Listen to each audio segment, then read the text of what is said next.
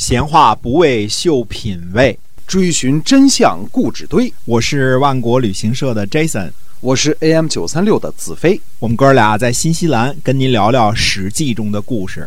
好，各位亲爱的听友们，欢迎您呢又收听我们的节目啊。那我们的节目呢是跟您讲《史记》中的故事，哎，让您了解在那个年代所发生的呃历史上的事情。好，我们来继续。好的，呃，鲁成公呢去给晋景公送葬，但是呢，晋国人呢却扣留了鲁成公，因为呢怀疑鲁成公暗中和楚国勾结。其实呢，呃，鲁成公呢只是有这个想法啊，嗯，但是即使被群臣呢劝阻了。啊，后来呢，因为鲁国和楚国的友谊是传统上的，两国一直挺友好的，对吧？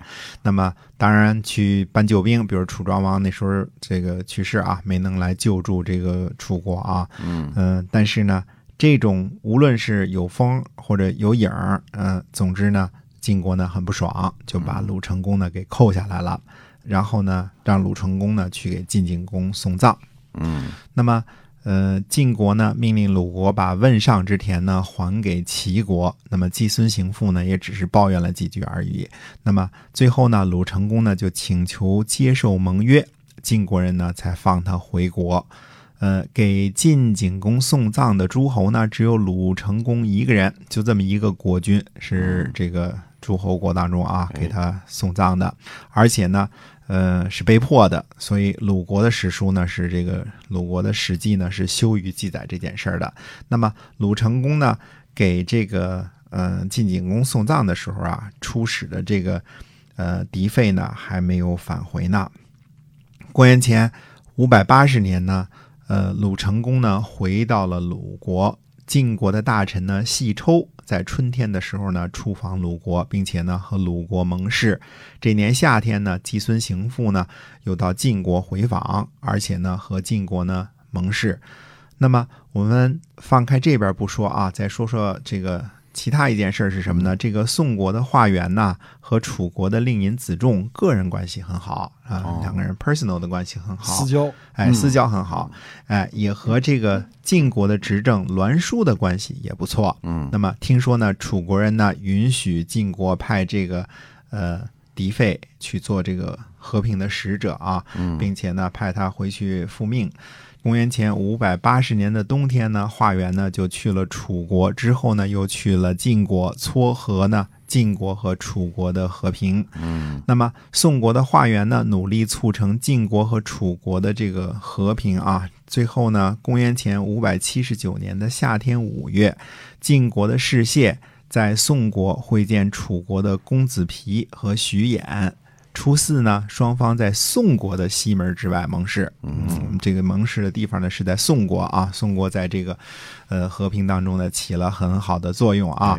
哎，这段诗词呢，嗯，挺有意思啊，跟大家念叨念叨啊。这个我们先说一下它的原文啊，然后再跟大家解释这几句话啊。他说：“凡晋楚无相加容，好恶同之，同恤灾危。”备救凶患，若有害楚，则尽伐之；在晋，楚亦如之。交至往来，道路无庸，谋其不协而讨不停。有于此盟，明神及之，呃，比坠其师，无克左国。嗯，翻译一下啊，说什么呢？说晋国和楚国两国呀，不要兵戎相见，好恶相同，一起呢。呃，救急灾难危困，准备好呢，救援饥荒祸患。如果有人呢危害楚国呢，晋国就去讨伐他。对于晋国来说呢，楚国也做相同的事儿。两国使者呢互相来聘问，道路呢畅通无阻啊，中间也不设什么关卡了，不需要护照签证了啊。哎，共同协商呢，对付不服从的国家。讨伐背叛的诸侯，谁要是这个违背盟约呢？神灵就灭亡他，呃，使他的军队覆灭，不能享有国佐。就这这么一段话啊，这个这个诗词写的挺好啊，这个这个合作是相当高高程度的这个合作了哈，四四六六的，一个同盟了。对，这是一个类似这个嗯、苏德互不侵犯友好条约一个 一个级别的很高战略级别的合作伙伴哎，关系对了，你看这个这个事发的，谁打你，嗯我去帮你打，哎否则的话，这个天神降罪啊！这别人打我你也，来帮，互相聘问，使者哎这，个道路也也这个嗯互相这个不不没有阻塞啊！哎，哎，这一年呢，这个除了这个盟誓之外呢，还有个插曲，这个白狄呢，趁着晋国和楚国去结盟呢，就侵犯晋国，呃，结果呢被打得大败啊！这这这这也是没办法啊！这个赤狄现在已经几乎都没了啊！现在说的是这个白狄，白狄呢是在呃大约是在陕北这个地方，陕北嗯，啊，陕北这个位置的。那么刚才我们说的这个盟约啊，真是一个呃互不侵犯友好条约，嗯，对。而且是联合起来对付其他诸侯国，诸侯国简直就是一个呃瓜分天下的协议，大家就是不打仗了，嗯。这个切了瓜赶紧吃啊，哎共同进退的感觉，这样的一个协议哈，对的嗯，嗯，这个晋楚两国以及其受保护的这个盟国集团之间啊，由针尖儿对麦芒的这种这种激烈抗争，走向了交流、谈判和结盟。嗯，呃，这呢毕竟是个非常啊、大的进步啊，是的嗯非常哎非常大的进步啊。要交要对话，不要对抗，哎，对的，嗯，那么所有的历史学几乎啊，所有的历史学家呢，如果分期的话呢，都把这个公元前七百七十年平王东迁到公元前六百七十九年齐桓公，呃，开始称霸，这九十年呢，算作春秋的第一阶段。到了公元前五百七十九年呢，这也差不多一百年啊，这个六百七十九到五百七十九嘛。那么晋楚两国呢，在宋国结盟，这个呢算作春秋的第二个阶段啊，而把截止到这个公元前四百七十九年，这个孔夫子逝世，这第三个差不多一百年啊，这个算作第三个阶段。嗯其实这样讲呢是有一定的道理的，就是，呃，我觉得这样分类呢是应该是凑合的，因为时间段呢大约相同，对吧？嗯而每一段时间呢所代表的这个这个情况是不一样的。第一阶段呢，实际上是郑国、齐国、楚国、晋国这些野蛮生长的时期，对吧？嗯宋国、陈国、蔡国、魏国、鲁国呢，呃，慢慢的壮大求存，无数的小诸侯国呢。被吞并了，主要是被这么晋国、秦国、这个齐国和这个楚国，哎，这些哎特别横的，嗯，其实他们某种程度上也可以算作周王室的东夷、西戎、南蛮北狄，嗯对吧？是的，正好也是东南西北四个方向啊。哎，哎，虽然他们自己算是这个文明之国，但实际上也是对于周王室来说是挺野蛮的，破坏了整个这个情况嘛。那么第二阶段呢，就是齐桓公同学开创的，晋文公同学继承的这个南北两大集团争霸的这个过程啊。嗯这个第三个阶段呢，就是各国开始慢慢的更进一步的礼崩乐坏，大臣逐渐掌权啊，国君被慢慢架空的这个过程了。那么在第三段呢，这个晋楚争霸的这个主轴呢，就慢慢从这儿开始啊，开始弱化了。到后边呢，还有一个弭兵之盟，那之后就更弱化了。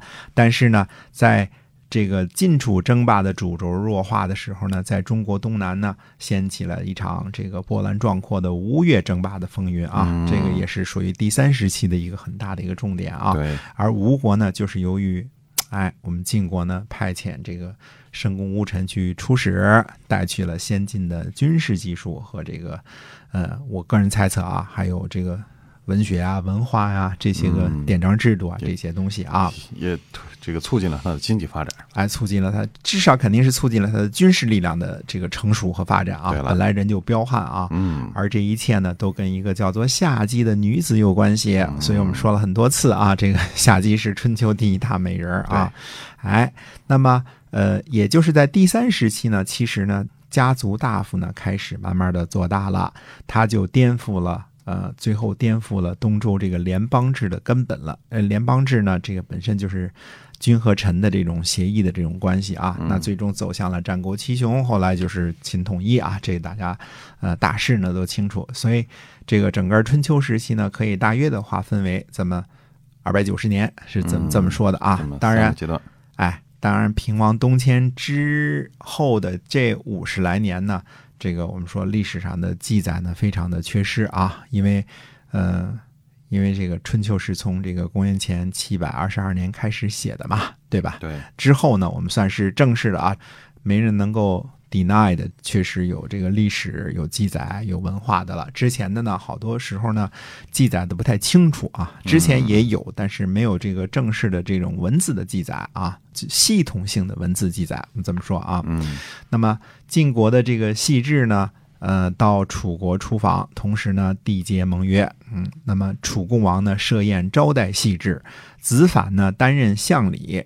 楚国呢在地下室啊，呃设设好了钟鼓等乐器。细致呢将要登堂，这个登堂呢就是开始这个盟约了嘛。结果呢地下室呢鼓乐齐鸣啊，也挺吓人的，吓了一跳啊。细致呢就惊慌的就退了出来。那么子反就说呢，说时候不早了。寡君在等候，您还是进去吧。细致说呢，他说贵国的这个国君不忘先君之间的友好啊，这个推爱到我们的臣下，赐给盛大的礼仪，还有成套的音乐。如果上天降福，哪天两国君主相见，那还能增加什么样的礼仪呢？看来这个乐鼓啊，这个礼仪太。隆重了啊！对，子反说呢，说如果上天降福，两国国君相见，只是相互间呢赠送一支箭矢就行了，哪里还用得着音乐呢？他说寡君在等着呢，您还是赶紧进去吧。细致说呢，他说赠送一支箭，这是祸，哪里是福啊？而且是大祸呀，因为这是兵器嘛，对吧？嗯。那么，呃，先生您说的话呢，是祸乱之道，不可以作为行事的准则的啊。但是呢。后边这个实际上引用了一大堆话，我们就不说仔细了，就大约是这个意思啊。因为你送一个送一个武器嘛，这就是祸乱嘛。对，嗯，这个是不能作为行事的标准的。不过，但是您呢是主人，我细致哪敢不服从命令呢？就是客随主便，对吧？这个地方啊，那么呃，于是呢就进去了，把这个结盟的事情呢就办完了。呃，办完了之后呢，细致回到晋国之后呢，就对士燮就说起这事儿来了。士燮说呢，说无礼的人呐，说话一定不算数，我们可能离这个死的日子不远了。嗯哎，公元前五百七十九年的这个冬天呢，楚国的公子皮来到晋国出使访问，并且缔结盟约。那么，呃，晋厉公和楚国的公子皮呢，在这个离都城不远的这个赤棘盟誓。那当时。嗯，不是缔结友好条约，还得举行一个盛大的仪式啊！这个事儿得让神明来作证。当时没有公证处啊，啊，昭告天地是吧？哎，对，现在有了公证处，我们就不用这些个 复杂的仪式了哈。嗯，对，嗯，所以这个签了字也没人监督了，等于是。嗯，现在呢，呃，这个楚国和晋国的这个从形式上呢，因为楚国也派大臣去了。呃，晋国，晋国也派大臣去了楚国，大家也都是设坛呐、盟誓啊，这个仪式都做了啊。正式。哎，虽说由于子反的无礼呢，给晋楚之间的这个结盟呢留下了一点阴影啊。毕竟两国还是正式的结盟了、和平了、发誓了、签字了。晋国。在和楚国结盟之前呢，在公元前五百八十年的时候呢，也准备和秦国结盟。那么，跟秦国这次结盟的情况会如何呢？预知后事如何，还是听下回分解。哎，是的，我们今天的《史记》中的故事就先跟您讲到这儿，感谢您的收听，我们下期再会，再会。